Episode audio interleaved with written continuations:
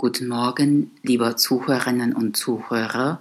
Jetzt hören wir Nachricht auf Deutsch und lernen wir dabei Deutsch.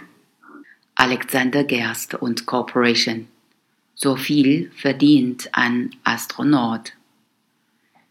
Die Erde einmal von oben sehen und den Weltraum erforschen, davon träumen viele. Alexander Gerst hat seinen Traum zum Beruf gemacht und befindet sich bereits zum zweiten Mal auf der ISS Raumstation. Doch ist der deutsche Astronaut auch gehaltsmäßig ein Überflieger? Wir verraten, wie viel er wirklich verdient. Offiziell hat sich Alexander Gerster nicht zu seinem Gehalt geäußert. Doch er hat einen festen Arbeitsvertrag mit der Europäischen Weltraumagentur ESA. Die wiederum hat feste Gehaltstabellen, die auch Rückschlüsse auf das Gehalt von Astro Alex zulassen. Ein Astronaut in der Ausbildung verdient im Jahr rund 55.000 Euro netto. Je nach Erfahrung steigt danach das Gehalt. Auf höherer Führungsebene als Kommandant beispielsweise liegt das Gehalt bei rund 9000 Euro monatlich oder sogar etwas darüber.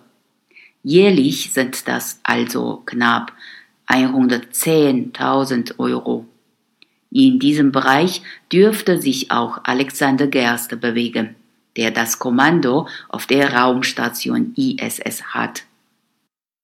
Zu diesem Grundgehalt kommen noch Sonderzahlungen für die Zeit seines Einsatzes sowie eine Tagespauschale.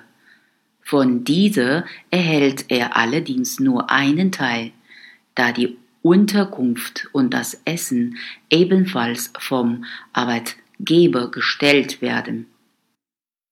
Bei der NASA sieht es ähnlich aus.